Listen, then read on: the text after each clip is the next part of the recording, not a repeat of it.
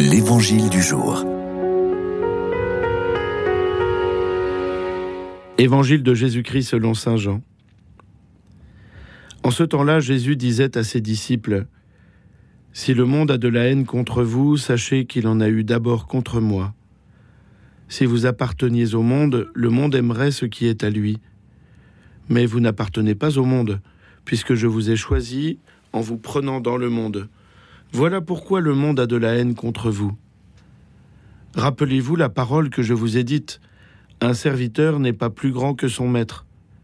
Si l'on m'a persécuté, on vous persécutera vous aussi. Si l'on a gardé ma parole, on gardera aussi la vôtre. Les gens vous traiteront ainsi à cause de mon nom, parce qu'ils ne connaissent pas celui qui m'a envoyé. Ces derniers temps, les actes de vandalisme dans les églises ou les attaques antichrétiennes en France ont fait beaucoup parler. On a aussi pu lire dans les journaux ce que souffrent les chrétiens de Jérusalem et de Terre Sainte. Dans le monde entier, des chrétiens sont persécutés. Que cette persécution soit plus ou moins forte, plus ou moins grave, elle nous heurte et nous interroge. Quelle réaction doit être la nôtre?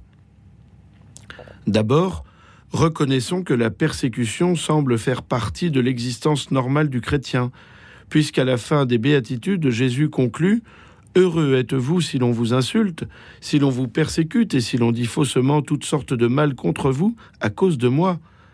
Réjouissez-vous, soyez dans l'allégresse, car votre récompense est grande dans les cieux. C'est ainsi qu'on a persécuté les prophètes qui vous ont précédés.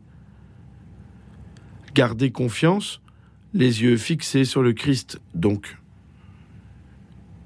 Dans son beau livre La grave allégresse, le père François Potet donne un autre élément de réflexion. Qu'est-ce que la force écrit-il?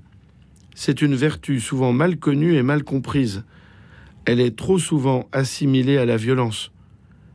Mais celui qui attaque n'est pas toujours fort, car le propre de la force, précisément, c'est de ne pas attaquer, la force consiste à tenir, tenir bon, tenir pour rester calme et maître de la situation. C'est bien l'exemple que nous donnent les chrétiens d'Orient.